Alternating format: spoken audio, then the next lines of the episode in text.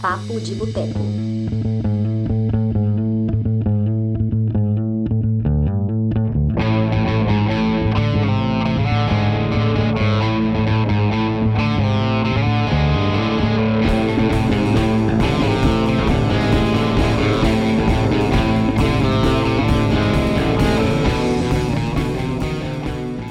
Você sabe dizer quando um filme é bom? Saber a resposta para isso, você está no lugar certo. Não que a gente seja dono da razão, mas a gente vai ter uma discussão completa aqui para falar sobre esse assunto. Meu nome é Túlio Dias e eu estou aqui como apresentador da primeira edição do Papo de Boteco. E hoje eu recebo aqui com muito orgulho ela, nossa querida Dani Pacheco. Olá. Olá, Dani, tudo bem com você? Oi, Túlio. Tudo bem? Muito Oi, tempo que a pessoal. gente não conversa. É, muito tempo. E aqui eu esqueci de comentar do seu Homem-Aranha ali atrás. Ele é bonitinho. Tem, tem um Homem-Aranha. Esse Homem-Aranha, Dani, eu comprei para dar de presente para Juliana, né, minha namorada. Aí, eu gostei tanto dele que ficou para mim, cara. Então, Nossa, velho. Nossa. acontece.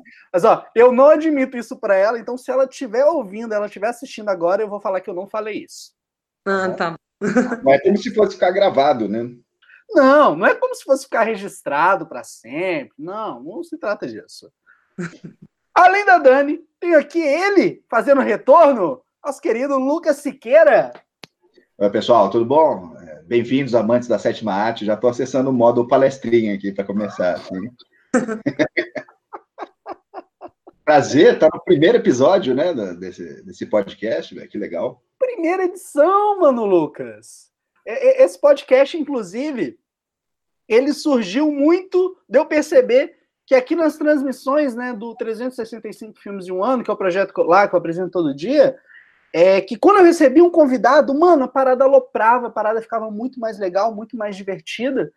E a gente tinha um podcast no passado, eu já participei de vários podcasts, pô, Cinema em Cena, o Cinecast, e, porra, o Cinema de Boteco precisava revisitar, voltar com o podcast, ainda mais num período, né, que a gente está tendo aí tanto podcast legal surgindo, que a gente decidiu aproveitar, e nesse formato meio doido, a gente faz ao vivo aqui no YouTube, e depois a gente ripa e coloca aí no Spotify, coloca no iTunes, essas loucuras todas, né?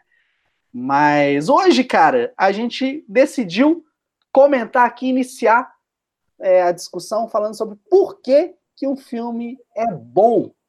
Então, antes de entrar nessa discussão, eu queria saber, Dani, primeiro, para você, por que a gente assiste filmes? O que, que é aquela coisa que move a gente a assistir, acompanhar, consumir cinema?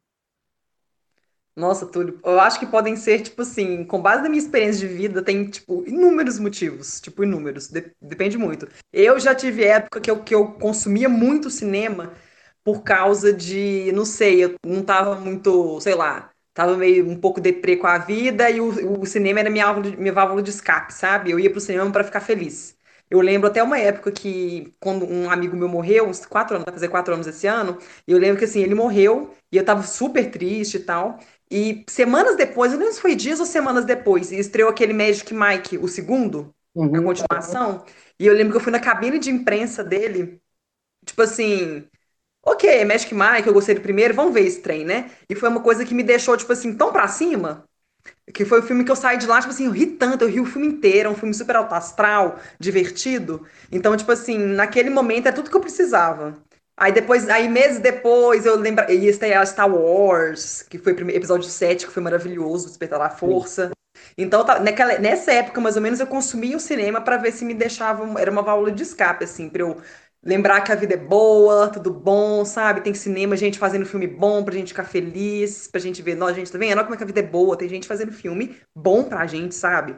É, Mas eu acho que a gente consome pra isso, tipo assim, pra se emocionar. Tem- Depende da pessoa, né? Tem gente que gosta de filme de porrada, tem gente que gosta de filme de ação, de tanta história. Pra mim, para mim, no meu caso, eu gosto de uma história. Eu gosto muito de rir, eu gosto de filmes que me façam rir. Então eu amo comédia romântica, eu amo filme de comédia, Melhor é Impossível, Como Perder um Homem em 10 Dias, é, Curtir a Vida Doidado. Eu adoro esses filmes, assim, que são filmes alto astral. Eu, eu consumo esses filmes para eu me sentir feliz e ver, tipo assim, gente, olha como é que a vida é boa, gente, sabe? Acontece tanta coisa ruim no mundo, mas a gente vê esses filmes assim, a gente lembra que, tipo assim, sabe, tem coisa ruim, mas tem muita gente boa fazendo coisa legal, contando histórias legais pra gente. E, mas eu também tem vezes que eu tô assim, daqui você tá naquela época lá que você tá apaixonada, aí você quer ver filme de romance. Então, assim, depende muito dos momentos que você está na vida, é, enfim, eu acho que isso que vai acabar influenciando o motivo de você de consumir. Acho que é uma coisa muito pessoal, eu acho que é muito relativo, depende muito da pessoa. Cara, concordo muito, Dani. Acho que, além de ser algo muito pessoal, é, eu me identifiquei muito com isso que você falou, né? Eu concordo que é algo para deixar a gente feliz, para embalar os momentos que a gente está ali, meio no romance, então, acho que faz. Tudo, tudo ali está conectado, mas acima de tudo, é realmente uma coisa muito pessoal. Por exemplo, para mim, eu diria que eu vejo filmes porque eu sou um apaixonado por histórias, pela arte de contar histórias, né? Eu gosto de escrever minhas histórias, então o cinema para mim, cara, é ali, velho, é maravilhoso. Eu vejo outras pessoas contando histórias e cinema é aprendizado, cinema é terapia. E hum. é exatamente isso que a Dani falou, é o estado de espírito que determinados filmes deixam a gente, né? Senhor, senhor Lucas, conta pra gente, por que, na sua opinião, que a gente vê filmes? Você concorda aí com a Dani? Concorda comigo? Sim, eu concordo com os dois. Eu acho que hum, gostar de cinema e o porquê disso é, é muito pessoal, assim, né? A, a, minha busca no cinema é o seguinte: eu eu tenho um pai que ele é um, um, psicopata em termos de arte, assim. Então, um dos primeiros filmes que eu vi quando eu tinha uns quatro anos foi o Gabinete do Dr. Caligari. Quantos anos você tinha? Quatro anos. Porra! E eu lembro da sensação de ver aquilo que parecia assim um pesadelo horrível e eu, eu não estava gostando assim e ficava pensando como que alguém pode fazer isso e, e, ser legal e as pessoas gostarem disso, né? Então essa questão ficou sempre na minha cabeça, uh, um modo de ver as coisas, né? Então sempre procurei no cinema modos diferentes que as pessoas têm de contar uma história, de passar uma emoção, saca? De, de, de dizer alguma coisa, né? De ter uma mensagem, assim. Então, minha busca no cinema é, é, além do entretenimento, assim, é de ver como que pessoas tão diferentes pensam, veem e refletem sobre as coisas, assim, saca? Então, acho que a minha questão é mais, mais pro artístico, assim, sabe? É, a Aline mandou aqui um comentário pra gente, dizendo que ela cresceu vendo filmes com os pais e achava que filme bom era o filme divertido. E só ao longo do tempo ela passou a refletir mais sobre isso. E aí, Dani, eu queria que você pensa, é, falasse para gente o que, que você acha disso. Porque a visão da Aline, muitas vezes, é a visão de muitas outras pessoas que realmente acreditam que, olha, um filme para ser bom, ele precisa ser divertido. É, necessariamente, as pessoas, é, acho que a questão da sensibilidade às vezes, quando a gente vê uma obra que é um pouco mais densa, um pouco mais pesada, a gente tende a se proteger e não querer consumir esse tipo de coisa. Igual você falou, já tem tanta coisa ruim no mundo, a gente não precisa de certos tipos de filme. Mas eu queria que você comentasse sobre isso aí que a Aline comentou. Eu, ao contrário dela, eu não cresci vendo filme, é, vendo filme com meus pais, mas eu cresci, tipo, nos anos 90, vendo Sessão da Tarde. E era uma época que Sessão da Tarde passava é, é, Meninos Perdidos, Conta Comigo, Curtindo a Vida Doidado, passava... Ai, quem mais passava? Mas esses passava filmes clássicos. Quero ser grande. Minha... Qual? Quero, quero ser grande, um quero dia ser grande. Pois é. Eu acho, eu acho uma pena você não ter visto filmes com seu pai, porque ele tem um gosto muito interessante pro cinema aí, viu? Nossa, meu pai ele gosta muito de faroeste, velho. Detesto filme western. Não gosto, não gosto, não gosto, não gosto. Meu pai tem 500 mil filmes faroestes. Mil, 500 mil, sério. Ele tem quase ele tem todos. todos. Ele tem, tipo, todos. É, ele tem, tipo, tudo. Ele ama. Ele, ele ia na lojas americanas da vida lá, vai na leitura e fala quais do faroeste que tem aí pra mim. Aí ele vai pegando todo. Tudo que ele não tem, ele compra. Então ele já deve ter tudo. John Wayne, esses tem tudo, ele tem Clint Eastwood. Mas eu não gosto esses assim, não. Eu, eu tenho gosto muito diferente do meu pai. É, minha, mas a minha mãe, igual você falou, né? Minha mãe, ela detesta, é uma coisa muito pessoal. Minha mãe não gosta de filme triste. Ela só gosta de ver filme pra rir. Ela gosta de ver filme, ah, esse filme é muito triste. Ela, ela não gosta muito de romance, assim, não. Ela gosta de um trem engraçado. Ela adora uhum. Como Perder Homem 10 Dias, por exemplo. Ela adora. Sempre que tá passando, ela assiste.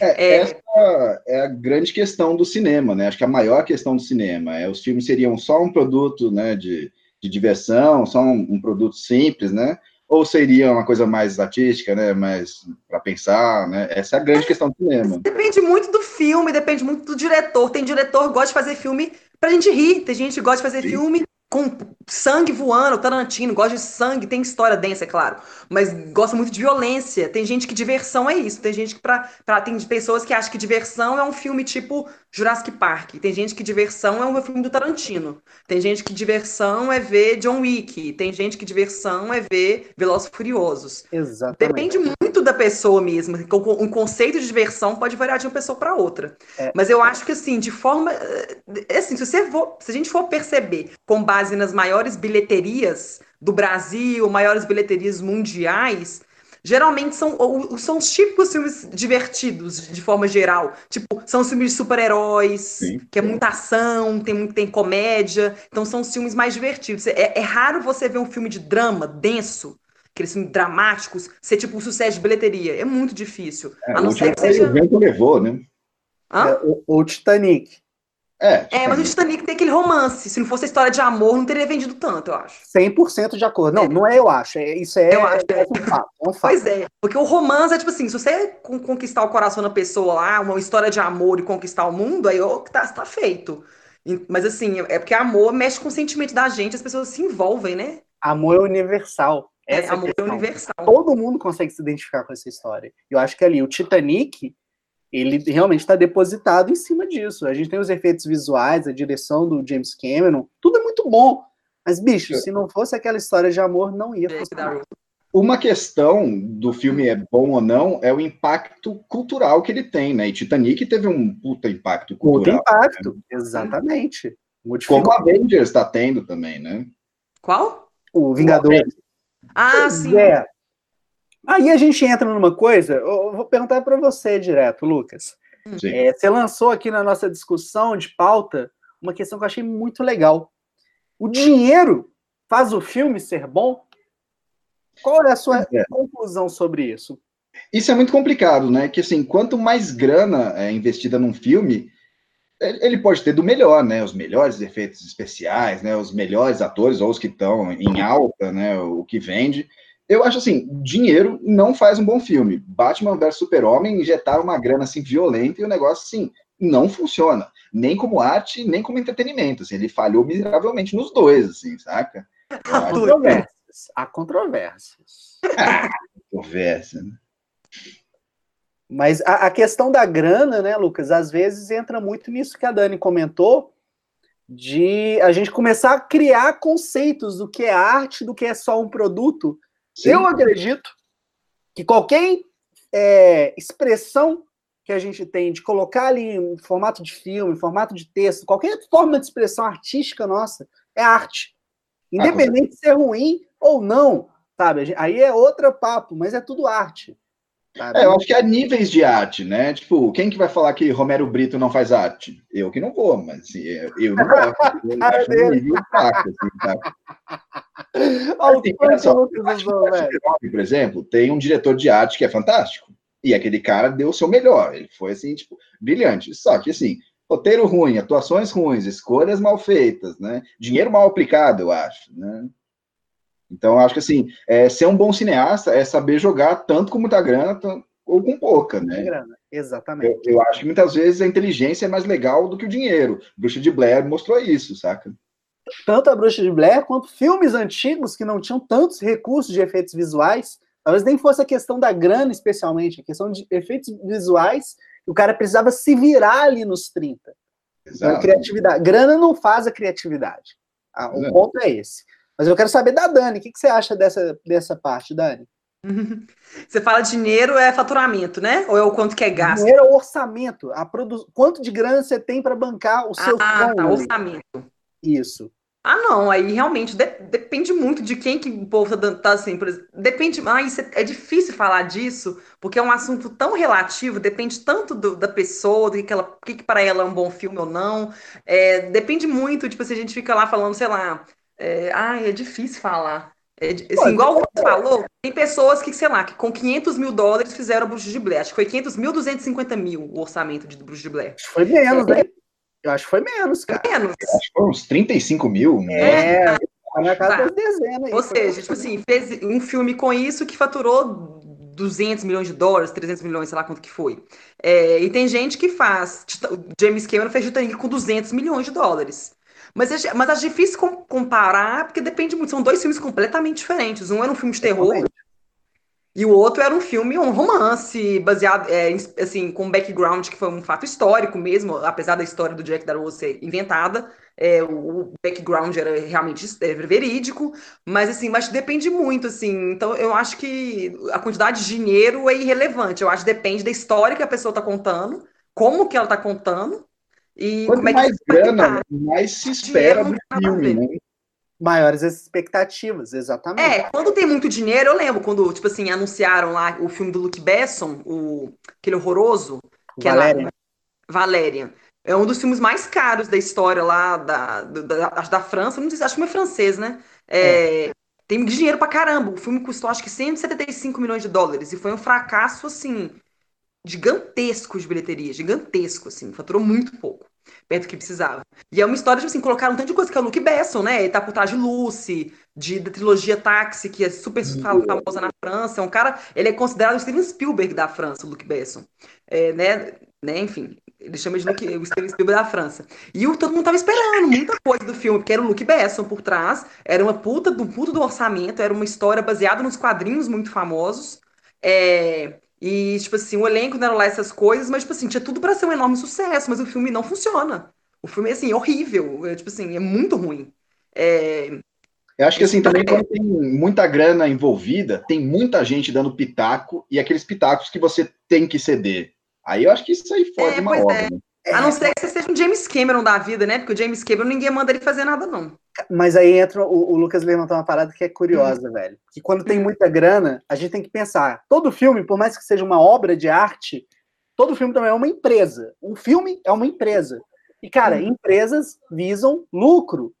E na hora Sim. que você trabalha com muito dinheiro, tem aqueles executivos que, cara, bicho, dá lucro. Aí é. os caras é, tem aquele monte de pesquisa que é feito com opinião para saber, ah, isso funciona com esse público que a gente está direcionando. Teste, screening, tem tanta coisa. Tudo tem que funcionar, então fica meio engessado. Às vezes, a visão artística do diretor é muito boa, mas não funciona porque não atende à demanda mercadológica que aquele empresário, é, aquele estúdio deseja. Tem um caso famoso desse do, do, do Einstein, aquele idiota, que, né, assediou ah, o Harvey Weinstein. O Harvey Weinstein.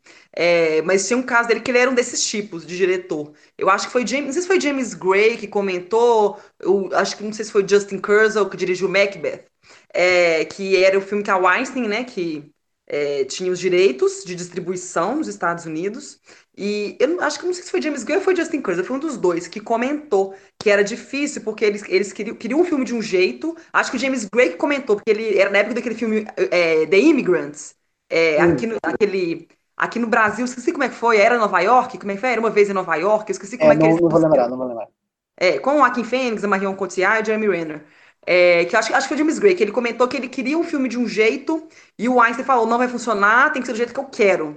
E aí, no final da conta, das contas, eu não sei se ele conseguiu convencer. Eu sei que o do Justin Kurzel, de Macbeth, ele fez o filme da maneira que ele queria. Ele, o, Just, o, o Harvey Weinstein acho que pressionou ele, que não queria tanto diálogo lá, literalmente igualzinho à obra do Shakespeare, porque não ia funcionar se fosse igualzinho. E o filme a gente viu, quem viu Macbeth sabe que o filme tem muita linha que é do, do as frases originais da, da peça. É, mas realmente, tipo assim, ele realmente interferiu. Mas, por exemplo, nesse caso ele, inter ele interferiu e outros ele não conseguiu. Mas, por exemplo, o filme do Tarantino, todos era ele que distribuía, todo, desde Pulp Fiction era o Einstein. E o Tarantino, você acha que ele vai conseguir conversar com o Tarantino, né? Porque o Tarantino é outro nível, né? Então, o Tarantino, todos os filmes que ele fez é do jeito exatamente do que ele queria, era o jeito dele. E o Harvey Weinstein sabia que funcionava também, né? Ele sabia que o jeito Tarantino funcionava, então ele dava liberdade criativa para ele. Então tem muito diretor que rola isso, que tipo assim, na hora que ele vai dirigir o filme, diretor a diretor, ele fala, ó, ok, ele negocia com isso de fala, né? Ó, vocês vão me dar liberdade criativa? Se não rolar liberdade criativa, eu não, tipo, eu não quero. Então deu treta, por exemplo, na Sofia Coppola. Ela dirigia a versão live action de A Pequena Sereia. E teve divergência artística com a Disney, acabou. Ela caiu fora. Nem sei como é que tá agora. Então rola gente... muito disso. Depende muito do cineasta. Esses cineastas que são mais assim, não são tão comerciais como Steven Spielberg é, ou como assim, esses caras mais famosos assim, é, eu acho que é mais difícil para eles conseguir fazer um filme assim, um estúdio bancar muita grana num cara que gosta de fazer uns trem que não é tanto comercial. Então Exatamente. acho que é difícil. Tanto que a gente vê esses filmes assim, é geralmente filme independente, que a gente vê os diretores, os filmes menorzinhos, que são filmes mais. É, que até acaba impactando a gente mais. Se a gente pegar esses filmes de Oscar até um tempo atrás, é tudo filme de baixo orçamento, filme independente. Aquele Inverno da Alma é filme que custou muito pouco. É... Ah, tem vários. Manchester by the Sea, Manchester Beira-Mar também não é um filme de orçamento alto. É, para sempre Alice também não é filme de orçamento alto. Então você vê que é um filme que o cara teve mais liberdade, justamente que né, não tem tanta grana assim envolvida. Eu acho que até dependendo do ator, ele pode até preferir, gostar mais de fazer esses filmes assim, que não tem tanta gente metendo, detendo pitaco. Porra, da liberdade. Mais liberdade. Exatamente. Ó, a o... gente tem visto muito. É, como os bastidores agora vêm à tona, né? A gente tem visto muito diretor que é mandado embora ou que se demite, né? E isso, assim, sempre aconteceu, né? Atualmente a gente tem visto isso mais. Tipo, o, o, filme do Queen é, é, um exemplo disso, né? O filme já estava em produção há, há, um tempo, né? Ou em pré-produção, né? E o Sacha Baron Cohen é meio que mandado embora, ou ele pede para sair, não me lembro. Eu também não lembro. filme. Foram tretas. Não, o filme do Queen teve treta pra caramba. Teve o Sacha Baron Cohen, teve o Brian Singer, que foi demitido. É, já durante as filmagens, já tinha começado as filmagens, ele, ele não batia bem com com o Remy Malek também. O Remy Malek não gostava dele, a gente tinha falado que eles davam bem. Teve aquele escândalo lá de pedofilia dele também, que também não ajudou em nada. Então ele caiu fora, enfim. Então tem várias coisas, né? E a gente fica acabando sabendo. Não tem como, né? Porque o diretor vai lá e comenta, coloca no Twitter, põe no Instagram, o ator comenta. Então, tipo assim, não tem como, né? Antigamente não tinha como saber, porque não tinha internet igual hoje, né? Hoje em dia, qualquer coisinha, todo mundo tá sabendo já. É, todo mundo tá sabendo. Ô, ô, Lucas, você comentou uma parada aqui que eu achei legal também, é a questão. Aí eu vou jogar para Dani. Se o filme cumpre aquilo que ele se propõe, a gente pode afirmar que esse filme é bom? E aqui pegando o exemplo das comédias do Adam Sandler, por exemplo. É, a gente já sabe desde o começo, a gente vai assistir o filme, não podemos esperar muita coisa, é aquilo ali. E o aquilo ali, será que não seria um motivo da gente falar, ah, é, é ele é, não tem qualidade? O que você acha disso, Dani? Ah, então, é aquele negócio que eu falei, eu, tipo assim, eu já fui numa época que eu julgava muito, mas hoje em dia eu não penso muito nisso. Igual, assim, ninguém, nem é todo mundo que faz um filme pra ser. Assim, é, nem todo mundo faz um filme para ser obra-prima. Não é isso. O Adam Sandler faz filmes de comédia, ele quer fazer as pessoas rirem, ele é um comediante, ele é um ator de comédia. um parênteses, desculpa, vou te interromper. Isso que você falou foi maravilhoso. Nem todo mundo faz filme para ser obra de arte. É, uai, não é. Por isso que eu falo que é difícil julgar, que, ah, esse filme é bom ou não. O, o Adam Sandler faz filme para as pessoas rirem, ele faz comédia. Esse quer, assim, apesar de eu achar um desperdício, porque ele sabe fazer drama muito bem, é, aquele filme dele maravilhoso, aquele das cores, é, como é que chama? Um monte de filme bom do Adam Sandler. Não, mas como é que chama aquele dele que foi para Cannes? O... Punch Drunk Love. Eu sempre esqueço. Ah, Embriagado de Amor. Embriagado de Amor. Ele tá sensacional naquele filme. Eu acho que ele é um puta de um ator, mas enfim. Reine sobre mim. Reine sobre mim é fantástico. Pois é. Então, assim, eu acho que depende muito. Tem gente que faz filme que é esses filmes de terror de baixo orçamento, quer fazer um filme só pra galera gritar no cinema e dar uns gritos, levar susto e ficar meio traumatizado, chegar em casa, acabou. Mas nem lembro do filme mais, mas o filme foi feito para aquilo, pra pessoa no cinema ficar morrendo de medo. Acabou. Tem gente que faz um filme pro povo rir, acabou. É, acabou. Tem gente que faz filme Velozes Furiosos. É um filme que acabou virando com o tempo uma família. Muita gente via por causa. Os atores viraram uma família fora do, do, do né, da tela e tudo mais. Mas, tipo assim, tem filme que é só de ação. Aquele filme lá do Mega Tubarão, Muita gente pode falar que o filme é um lixo, mas o filme foi feito para se divertir, para as pessoas se divertirem e ver aquele tubarão gigante comendo gente e o cachorrinho lá nadando na, no mar. Então, tipo assim. Eu adorei cara... Mega Tubarão. É, depende muito. Tipo, cada filme é feito por uma coisa. Às vezes não funciona, nem com o objetivo para qual ele foi feito. Mas eu acho que é muito difícil falar, é, tipo assim, ficar julgando, né? Então, o Adam Sandler, ele faz o filme pro povo rir. Ele não faz filme pra ser obra-prima. Pelo menos esse de humor que ele faz. Eu acho que ele faz porque ele sente prazer em fazer esse tipo de filme.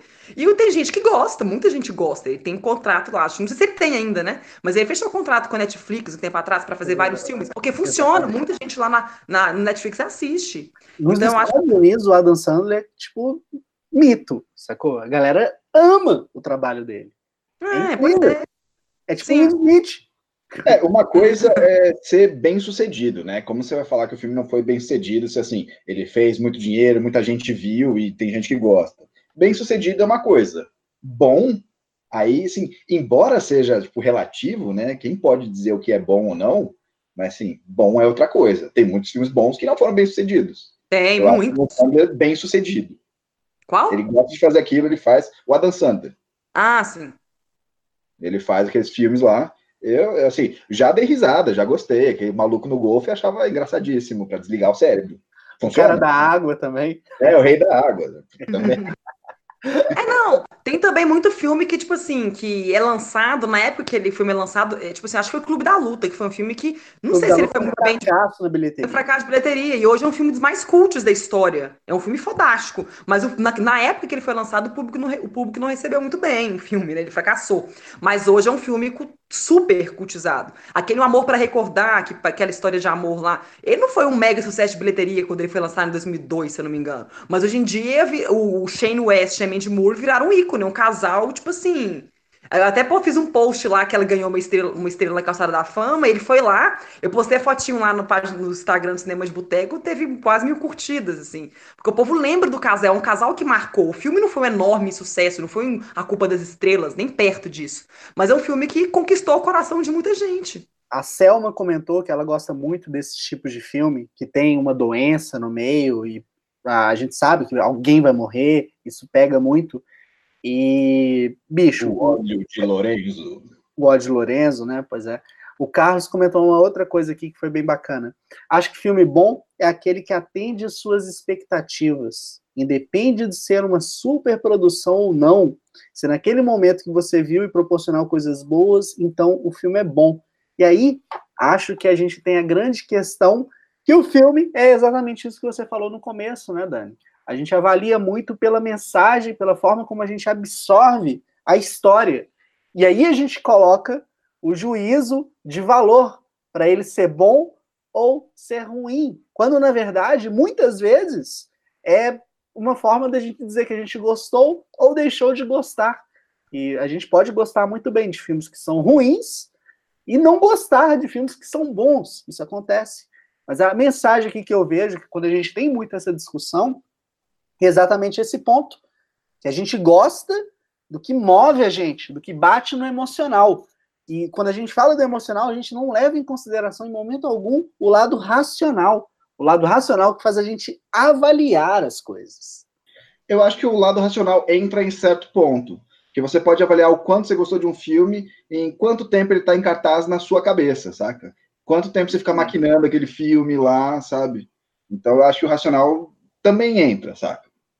Eu acho que, assim, muitas vezes eu já assisti filmes que eu falei, puta, eu não entendi, só não entendi. E fica meses, e fica voltando. Eu fico pensando, caralho, então era isso. Então, não, eu, tipo, é, quando eu vi Cidade dos Sonhos, do David Lynch, a primeira vez, eu falei, beleza, eu sou muito burro. Eu sou muito burro, porque, assim, não, não entendi. Aí ficou meses, meses, e eu fui fazendo, eu falei, caralho, é brilhante. Aí, hoje em dia, é um dos meus filmes favoritos, saca? Mas eu, eu, o que, que você achou desse negócio aí que eu comentei, Dani? O quê? Dessa parte do lado racional é, operando ali contra o lado emocional. Você acha que a gente tem essa influência, essa disputa aí, ou para você não? É, é, é, difícil falar, porque é tipo assim, somos seres humanos, né? Cada um é de um jeito. Eu depende muito, assim, tem filme que me move muito pelo emocional, tem filme que tem, tem filme que é os dois juntos, mas eu acho que nunca acho que eu nunca fui movida só, nunca foi só lado racional. Eu sempre tenho um lado emocional junto. Ou é um filme que, assim, por exemplo, A Origem é um filme que eu fiquei martelando na minha cabeça 100 anos, tentando entender aquele final lá louco, que não Christopher Nolan, né, sabe? É, mas, assim, de, para mim sempre mexe com o emocional. Para mim não tem como não mexer com a emoção. Cinema é isso. Ele é uma arte, mexe com as nossas emoções. Não tem como não mexer sempre vai mexer com o lado emocional. Pode, às vezes pode ser menos racional, mas vai mexer com o emocional. Eu acho que é impossível ser só uma coisa racional. É como se a, a gente, então, nessa discussão, a gente estivesse tentando colocar matemática no amor. É, eu acho que não é uma coisa exata. Ciência não é uma, co não é uma é, coisa. Arte não é exata, não sabe? Não tem como. Não tem como não mexer com o seu emocional. Às vezes você pode ver um filme que não vai, te, não vai mexer em nada com você. Você vai ver o filme, você vai sair de lá, ok, não senti nada, não tô sentindo absolutamente nada. Só vi um tanto de explosão, não me. Não me enfim, eu, eu fiquei lá, tipo, aflita em algumas cenas e tal, mexeu com minhas emoções, mas, tipo assim, foi muito pouco. Terminou o filme, não vou nem lembrar dele. No dia seguinte, nem lembrar dessa porcaria que eu gastei meu dinheiro. É, a minha opinião. Mas assim, mas eu acho que assim, é uma coisa mais. Eu acho que não tem como não mexer, mexer com emoções. E, mas isso depende muito da pessoa também, tá? Depende, assim, do momento que a pessoa tá na vida, dependendo do momento que ela tá, um filme pode, é, pode é, é, impactar ela mais do que se ela, se ela visse em outro momento da vida dela. É igual a gente vê hoje, a gente vê Gilmore Girls, a gente fica brincando, não é uma série, né, óbvio, né? Mas enfim, dá no mesmo. Que quando a gente começou a ver Gilmore Girls, geração, que era final dos anos 90, a gente estava, a gente não tava pro, a gente não é a idade da Rory, né? Mas eu era criança, mas eu me identificava mais com a Rory do que com a mãe dela. Hoje, porque Gilmore Girls quando começa ela tem 16 anos, a mãe dela tem tipo 30, que a mãe dela teve ela com tipo com 15, 16 anos. Então a mãe dela tinha 30 e poucos anos. Então uma pessoa que começou a ver Gilmore Girls quando ela tinha uns 10, 10, 11 anos, hoje é a idade da Lorelai quando ela estava na primeira temporada. Então hoje essa pessoa se identifica mais com a Lorelai e acha a Rory um saco. Mas quando essa pessoa começou a ver a série 10, 20 anos atrás, na verdade, ela identificava com a Rory e achava a Lorelai um saco.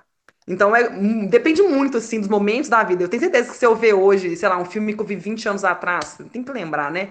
Mas se eu ver hoje um filme que eu vi 20 anos atrás, a minha abordagem vai ser completamente diferente. Pode ser um filme, hoje eu posso odiar o filme, ou eu posso gostar muito do filme.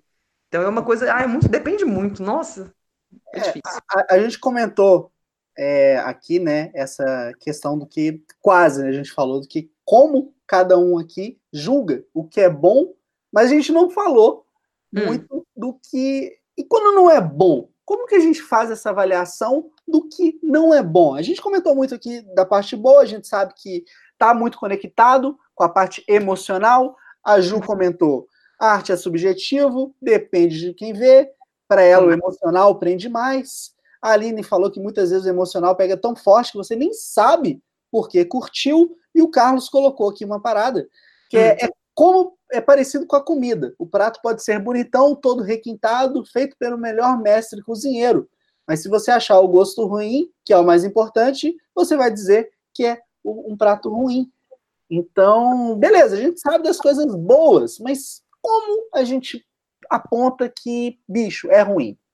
O que, você acha, Lucas? Eu acho que esse é um próximo podcast, né? Eu acho que.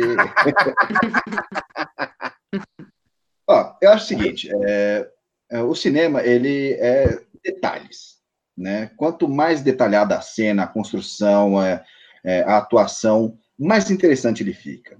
Então, um filme que é muito interessante é aquele que você pausa e, tipo, só para ir no banheiro ou pegar alguma coisa, e quando você volta, aquilo parece uma pintura, de tão bem feito, de tão bem pensado, sabe? Eu acho que filmes que, assim, não se atentam a detalhe nenhum, que só deixa, assim, a, a coisa rolar, como o Transformers, que eu falei, que para mim é igual você amassar um monte de lata de refrigerante e ficar chacoalhando, assim, na lata de lixo, saca?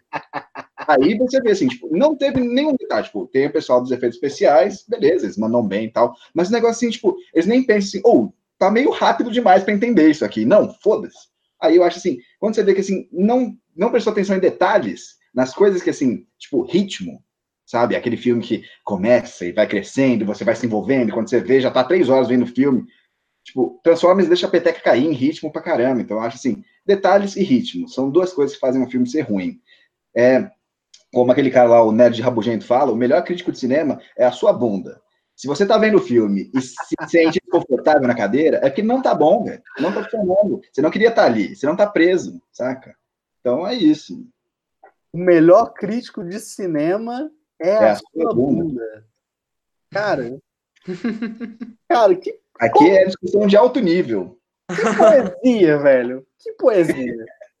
Dani, me conta. Como que você é, avalia o que não é bom? Como é que funciona isso para você? Você também é assim? Você também tem essa crítica aí? Você... Não, eu não, assim, eu entendi o que o Lucas quer dizer, mas assim, é a visão dele, né? É no caso eu dele. Né? Com o Lucas, é, é, Todo é a opinião sabe. dele, claro. É, porque tem gente que ama Transformers. Eu tenho um amigo que ele ama Transformers, ele é apaixonado, porque ele gosta de ação. Qualquer coisa que explode, ele gosta, ele não se importa muito com. Vocês têm de ritmo, ele nem presta atenção, é, de roteiro. Ele quer ver o trem explodindo, o robô ganhando lá e tá feliz. É, é cada um é de um jeito, né? Mas eu, eu julgo muito questão, assim, eu lembro que teve, teve até um filme que eu não gostei, que todo mundo ficava assim, ah, você não gostou desse filme? É, que foi o, o Steve Jobs do Danny Boyle. Eu, quando a minha crítica, eu até falei, tecnicamente, eu achei o filme impecável, tecnicamente. Gostei muito da, da forma que o roteiro foi construído e desenvolvido, pegando três momentos da vida do Steve Jobs. Eu gostei muito da fotografia, da trilha sonora, o elenco é fantástico também. Mas é um filme que, para mim, não é um filme que assim, não, me, não me tocou em nada. Eu não gostei muito da atuação do, do Michael Fassbender, eu achei ele muito robotizado, como o Steve Jobs. Não achei. Ah, para mim, o único ator que conseguiu pegar o Steve Jobs mesmo foi o Noah Weil, em Piratas do Vale do Silício. É... Mas assim. É um filme que para mim não funcionou. Eu não me, não me senti comovida com nada. Eu não, eu, assim, para mim, para o filme funcionar comigo, eu tenho que me identificar com, com o personagem, com o protagonista, com algum personagem. É, e então, tipo assim, por exemplo, o Steve Jobs eu não gostei porque eu não gostei da atuação do Fassbender, não gostei, não me cativou, então achei o filme, não, eu não fiquei assim, não gostei. É, para mim não mostrou nada de novo em relação ao Steve Jobs, eu achei que ia mostrar alguma coisa diferente, ia mostrar algum lado dele que ninguém conhecia, mostrou o lado dele que, que era escroto, que todo mundo já sabia que ele era escroto em algumas coisas, então o filme não mostrou nada de novo.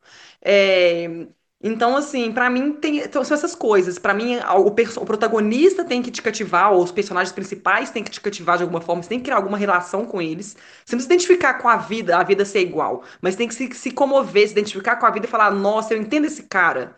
É, você tem que criar uma certa simpatia com esses personagens é, e com a história também. Tem que me comover. Se eu não me fico, fico comovida, se a atuação não me convence, é, se a história é uma adaptação e o roteiro muda muito que nem o aquele do que o Einstein produziu também, o Jogo de Imitação. É um filme que muda a história praticamente toda, do, do deu até processo. Ganhou Oscar de roteiro adaptado, ainda que eu fiquei chocada. É bizarro. É, né? Mas enfim, ah. Mas enfim, é um filme que eu não gostei por causa disso. Eu achei um filme excelente tecnicamente, os, os atores estão sensacionais, a história é comovente, porque eu assisti ao filme antes de saber a história verdadeira.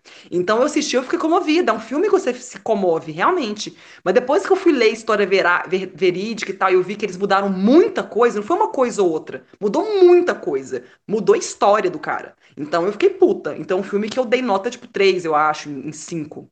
Que eu fiquei puta com isso. Então, para mim, tem vários fatores que influenciam, mas de forma geral, assim, é, eu acho que é a questão do, dos personagens. Por exemplo, eu gosto muito do River Phoenix, porque eu acho que todos os filmes que ele fez, ele sempre conseguiu mesmo se o personagem dele não ajudava muito, ele tinha uma, uma, um brilho, ele tinha, igual o de Hepburn também, que é a matriz favorita, eles tinham um brilho que, tipo assim, eles entram em cena é como se fosse o sol ali. Não, não interessa se o personagem era meio sombrio ou era complexo o que for. São, são atores que conseguiam, tipo, passar, mostrar que eles eram especial de alguma, especiais de alguma forma. Então eu me identificava e eu gostava do filme por causa deles. Às vezes eu nem gostava tanto do filme, assim, do roteiro, mas assim, eles transformaram o filme no que o filme, no, no que o filme se tornou. Conta Comigo, é, aquele Garotos de Programa do Gus Van Sant. Então, tipo assim, não tem como você não se comover. Então, para mim, tem que ser isso. Tem que ter uma história comovente, mas os personagens, os atores que estão ali, eles têm que te envolver de alguma forma. Para mim, é isso que o filme faz o filme ser bom. Eu não sou muito dessa questão de detalhe técnico, ainda mais que eu não entendo tanto assim.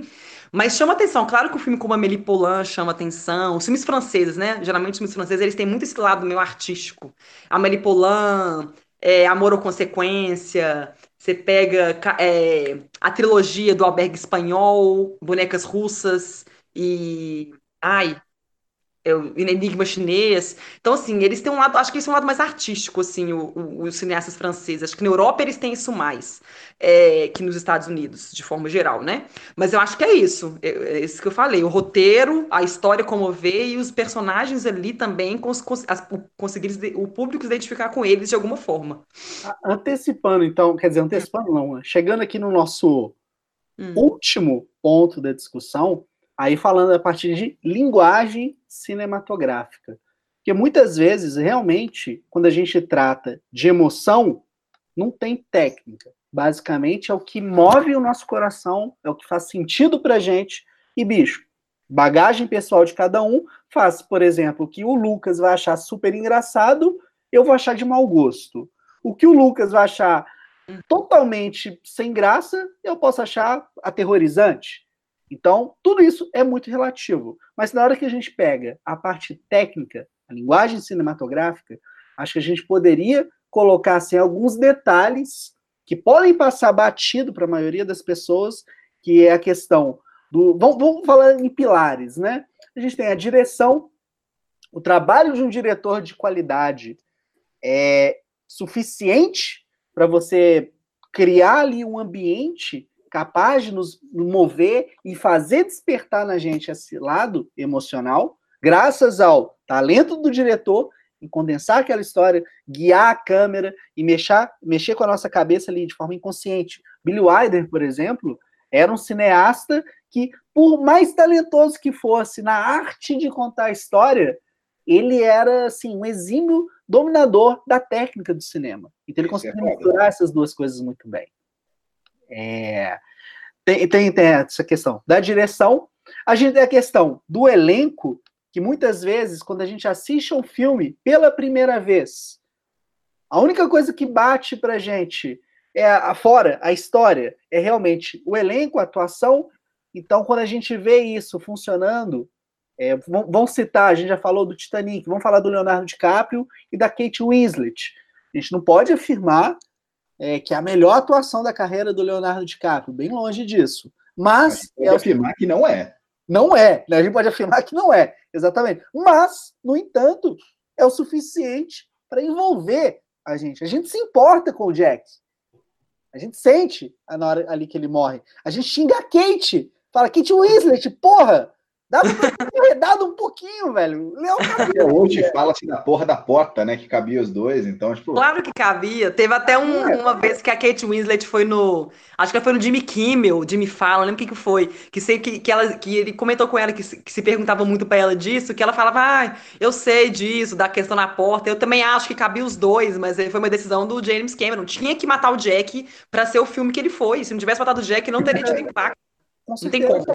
Mas claro que cabia, dá pra você ficar jogando baralho lá em cima daquela porta. várias. Então, a gente tem direção, elenco, a história.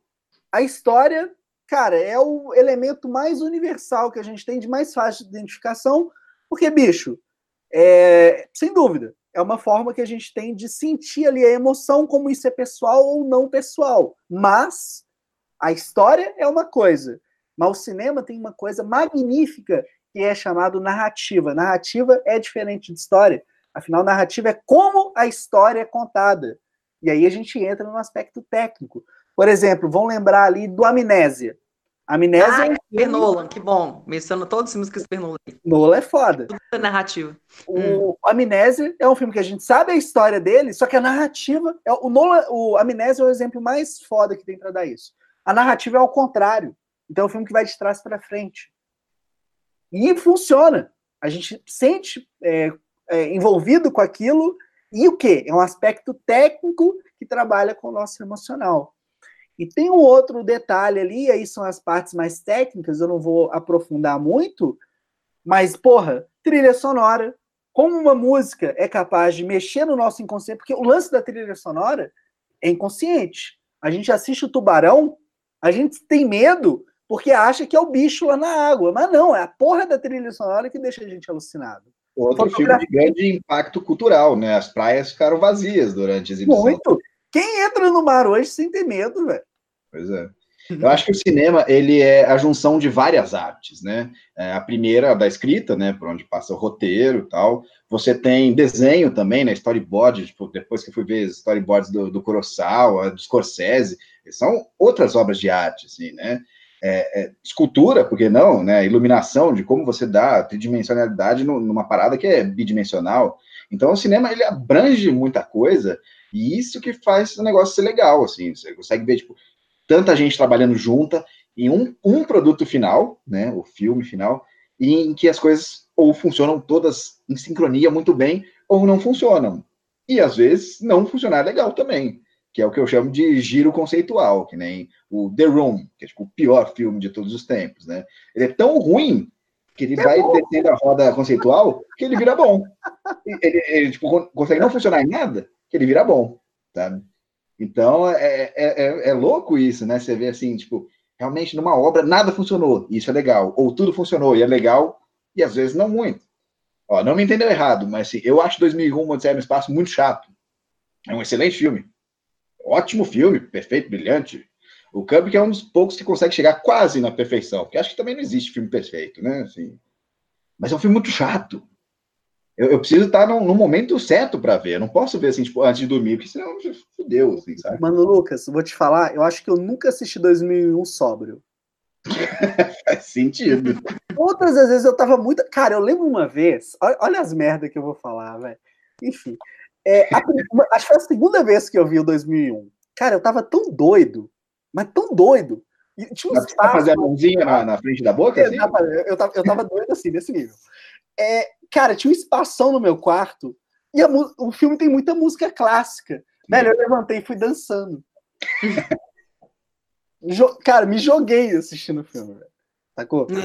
Então, é, é, aquela coisa, junta a coisa que é foda, tecnicamente impecável, praticamente, Sim. mas, bicho, a gente se joga, porque aí começa a mexer no lado emocional. A música ali bateu para mim e... É, eu acho legal isso, que é, é tipo assim, essa, essa, questão, essas questões técnicas, elas acabam muitas vezes motivando a gente a assistir ao filme, por exemplo. Eu sempre, eu gosto muito do Christopher Nolan, eu gosto da narrativa dele, de todos os filmes dele, sempre tem a mesma ideia, é, é sempre é um filme que tem reviravolta. Então, tipo assim, você sabe as características do Christopher Nolan. Então, tipo assim, sempre que ele vai lançar um filme, o único filme dele que foi anunciado que lançou que eu fiquei não tava empolgado era o Dunkirk.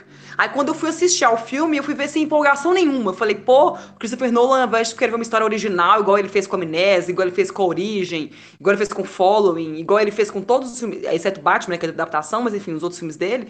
Ele falou, só filme de guerra, mais um filme de guerra. Eu tava assim, que saco, meu homem, que você tá fazendo filme de guerra, seu doido? Aí, quando eu fui ver o filme, eu queimei a língua demais, porque ele conseguiu transferir todo aquele. Assim, ele pegou uma história de guerra, mas ele adaptou para o filme, para o universo dele. Então, todas, com a trilha sonora do Hans Zimmer, que todos os filmes dele é o Hans Zimmer, e a narrativa é do Christopher Nolan, então virou um filme de suspense. É um dos melhores filmes de guerra, se não for o melhor que eu já vi na minha vida. Porque ele transformou um Dunkirk que são aquelas várias. Tem aquelas três histórias, aqueles três arcos da te, do, do soldado na Terra, dos que estão encurralados, Aquilo o Tom Hardy é o piloto, e tem o, os, os caras no barco, né? O Mark Rylance no barco com o filho, e, e um amigo do filho. Então, tipo assim. Ele tem três arcos, ele transformou um filme de guerra em outra coisa, ele reinventou o gênero. Ninguém tinha feito um filme de guerra assim. Então eu acho legal, assim, que foi um filme que eu vi por causa. Porque era o Christopher Nolan, se não fosse o Christopher Nolan dirigindo, eu acho que eu não teria assistido. Porque ele também não teria sido daquele jeito que o filme teria sido feito, obviamente, que só o Christopher Nolan faria aquilo. E então, assim, eu acho legal como é que a gente vê por causa do, do nome. A gente sabe que o Christopher Nolan tem aquele estilo, vê por causa dele. Então, por exemplo, é, o filme do Tron seria outra coisa se não fosse a trilha sonora do Daft Punk. É, então, assim, eu acho muito legal como é que isso também faz a gente ver o filme. Não é só a questão do, do elenco. Às vezes o, o, diretor influencia muito. Tipo assim, o que, quem que é o diretor? Por exemplo, como é que chama o diretor do Moonrise Kingdom? Gente, o Wes Anderson. Wes Anderson. Você já, quando você vai, anuncia um filme dele, você já, tem, você já sabe que vai ser um filme diferente. Vai ser um filme que vai ter é um filme muito artístico, é um filme muito. Assim, não é, não é arte, todo filme é artístico. Mas Isso, é um filme que assim, ele tem uma pegada ideia... diferente uma sugestão de pauta, cara. Hum. É, tipo assim, não sei como que a gente pode transformar isso em pauta, não, mas é, cara, a gente tem, sabe que determinado diretor falou que vai lançar um filme. A gente pode falar, fazer um podcast sobre o que esperar do filme novo do diretor, e alucinar, assim, né? Tá, não foi uma ideia muito boa, não, mas... Ainda mais que o meu diretor favorito da atualidade está lançando filme novo, e eu vi o, o trailer e não gostei. Ah, o Jim. Ah, o, o, o Jarmusch, né? É. Isso. Eu gostei. eu não vi o trailer. Eu... Amo zumbis e amo Jim Jarmusch. Vi o trailer e falei, nossa. Vai abrir o Festival de Cannes, hein? Responsa. É. Responsa. Hoje, vocês viram que hoje anunciou que o Tarantino vai para lá, né? Ah, Na competição. Exatamente. Exatamente. É, ele vai aprender lá? Tá precisando, né? Ah, ele vai. Oi? Vai o quê? Não, nada, não. Vai tocar. Ah, eu não entendi, então. Gente, então vamos chegar aqui para as conclusões. Ah. Ano Lucas, hum. como é que você quer encerrar, concluir aqui essa nossa discussão? Eu queria concluir da seguinte maneira: é, Existem os dois tipos de filme, de entretenimento e de arte. É, alguns filmes conseguem ser os dois. É, é raro, mas conseguem. E eu acho que as pessoas têm que estar abertas para os dois, sabe? Não, não excluir nenhum dos dois, porque isso é uma perda que pode ser irreparável no futuro, assim, sabe? Então, para quem estiver assistindo aí, que, que curta, assim, vá para os dois lados, né? Em breve teremos também um, um, programa aqui no canal sobre filmes mais doidos, mais, mais artísticos. Vá para os dois lados, né? Aceite a cultura pop e aceite a questão artística. curti, curti. Dani. Não, eu, eu acho que assim, é uma. Eu acho legal isso que o, que o Lucas falou, que eu acho que assim, que é, é muito relativo, gosto é gosto, cada um tem o seu, o que é bom para você pode ser ruim para mim vice-versa. Você tem que respeitar, cada um pensa de um jeito, cada um tem uma bagagem diferente. Gente tem que ter empatia, cada um gosta de um tipo de filme, enfim, ok. Mas eu acho que ter, isso que ele falou é muito importante, de a gente também valorizar, ok, você gosta de filme comercial, você gosta de Transformers, você gosta de ver os filmes do The Rock, que explode tudo, do Jason Statham, ok. Mas eu acho que também tem que ter a cabeça aberta para outros tipos de filmes, porque tem muito filme que, assim, que é filme que você tem que ver, assim, para ter uma visão de, de, de mundo diferente. É, porque filme é história, tem filme que conta histórias que aconteceram, tem filmes que, que a história é uma história original, mas é uma história que vai se identifica, que é universal, igual os filmes de romance, igual os filmes, né, enfim. Então eu acho que a gente tem que ter cabeça aberta, porque eu acho que isso também, o cinema também influencia a gente, ele impacta na gente, ele, ele, ele, ele muda a vida das pessoas. Você pode estar num momento difícil na sua vida que você vê um filme que te faz olhar para um certo assunto de uma forma completamente diferente de que você olhava antes. Esses filmes, por exemplo, que eu acho, que eu acho importante, esses filmes de temática LGBT, que tá, tem aumentado muito. Com Amor Simon foi um filme, isso é um, um filme adolescente, mas é um filme, é um filme sutil, mas é um filme importante. Porque não é, por exemplo, teve com Amor Simon, e meses antes tinham lançado o. É, é, como é que chama do, do nome? Oh, meu Deus! Do Luca Guadagnino, hoje. Chame, Chame pelo seu nome. São filmes que abordam a temática LGBT, mas o do filme do Luca Guadagnino, ele era. É um filme ele é mais denso, ele é mais denso. Então é um filme que não teve esse apelo comercial enorme, assim. Agora, o Com Amor Simon é um filme que alcançou mais esse público, o povo adolescente, o povo mais novo. Então é muito importante o pessoal ver esse filme. Por exemplo, é, a Jennifer Garner faz a mãe do Simon, então a cena que ela faz, ela participa pouco, assim, do filme. Mas a cena que ela conversa com o Simon, eu achei, assim, linda a cena. Eu achei, tipo assim, a mãe que estivesse vendo aquele filme, o menino adolescente que estivesse vendo aquele filme se identificasse com o Simon Pode ser um filme que tenha impactado. Eu fiquei impactada. Eu fiquei assim, gente, que legal. Para um, uma, pessoa mais nova ver isso, um menino de 10 anos, 12 anos, assim, porque é um filme sutil, é um filme leve, qualquer pessoa pode ver. Então, são filmes, assim, eu acho importante. Então, as pessoas abrirem cabeça. Às vezes você gosta de filmes de ação e tal, mas você assistir esse tipo de filme que aborda essas temáticas de que, que a gente precisa falar. Tem certo tabu, mas a gente tem que falar, tem que falar de sexo, tem que te falar de, de história, tem que te falar de várias coisas, de violência. Tem que ter isso para as pessoas, para impactar, para as pessoas falarem sobre isso. Tropa de Elite foi um filme muito importante. É, que, né, que fala da violência, é, da questão da política também é um filme que acho que é importante para as pessoas acordarem, abrirem os olhos, assim. Então acho que o cinema tem essa importância, então as pessoas têm que abrir a cabeça, não ficar tipo assim, ah, eu gosto só de comédia romântica, igual a minha mãe, vou ficar só vendo filme leve, não quero ver filme pesado, mas tipo assim, às vezes um filme mais denso seja, pode impactar ela, tornar ela uma pessoa melhor, ou abrir a cabeça dela para outros assuntos. Então, eu acho que é isso, igual o Lucas falou. Então, assim, você é. pode ter gostos peculiares, mas tem que abrir a cabeça. É não desistir, né? Tipo, é, cinema também é desafio, né? Tem muitos filmes que a gente assiste e fala, caramba, velho, eu acho que não saquei o que, que tá rolando aqui. Mas não desista, né? Batalhe na sua cabeça, né? Vá atrás também. O cinema abre portas, né? Sim, igual você falou, tipo assim, se as pessoas não abrirem a cabeça, ainda bem isso não aconteceu, é, não teve problema sério com isso ainda, mas assim, se as pessoas ficarem querendo só ver Vingadores, ficar querendo só ver esses filmes de grande, de Steven Spielberg e tal, vai chegar um tempo que ninguém vai querer ficar financiando esses filmes desses caras que fazem filmes diferentes.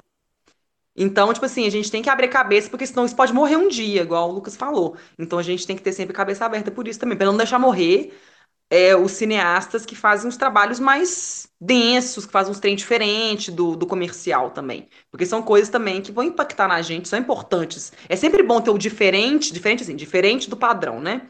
É, então, assim, enfim, é isso. Cara, eu nem vou ter o que concluir, Porque depois disso, né, que a Dani falou e Lucas complementando ela, acho que a mensagem é exatamente essa. Cinema é desafio, cinema é aprendizado, cinema é terapia, e o cinema ensina a gente a vencer coisas, conhecer coisas que a gente não tinha conhecimento. É uma abertura que a gente tem de sentir na pele coisas que estão longe da gente. Então, isso é, isso é fantástico, é o que torna realmente o cinema tão maravilhoso, né? Acho que essa é a, é a revolta, é a revolta, não a revolta que eu li aqui. Esse é o grande lance e que torna tudo muito foda. Gente, quero agradecer imensamente a participação do senhor Lucas, participação da senhora Dani e de todo mundo que participou conosco aqui ao Vivaço. O Papo de Boteco, ele vai ser uma discussão semanal, toda quinta-feira, 22 horas. E ao contrário ali dos outros programas, das outras transmissões ao vivo que a gente faz, é como a ideia é ripar, é, ou seja, eu vou transformar esse áudio aqui do YouTube em um conteúdo para colocar no Spotify e no iTunes, às vezes não tem muito tempo de tentar ver as questões que as pessoas colocam aqui ao vivaço acompanhando. Então a gente tem que ser meio ninja para pegar algum comentário e encaixar na discussão. E se não encaixar na discussão, fica muito difícil. E até uma outra coisa que eu estou pensando enquanto a gente estava fazendo a transmissão é de repente no começo do programa fazer um comentário de notícias, abrir um espaço para comentários, as pessoas falarem alguma coisa, a gente abrir o próximo programa com esses comentários. São várias possibilidades que a gente pode adotar aqui para o futuro. Então, essa foi só a primeira edição. Né? Apresentar podcast é, é super radical, é uma aventura, uma pegada totalmente diferente quando você faz sozinho. Eu, eu gosto pra caralho. Né? É, o, o lance do podcast que torna ele foda é porque, bicho, tem mais de uma pessoa falando, tem mais de uma visão. E quando tem mais de uma visão, bicho, saca? A cabeça explode, cara. É realmente muito legal, tá bom? Mas, ó, agradeço imensamente, Dani, Lucas, todo mundo que participou e, bicho, quinta-feira que vem, 10 horas, a gente tá aqui e é nós. Beleza? Um beijo. Você ouviu Papo de Boteco.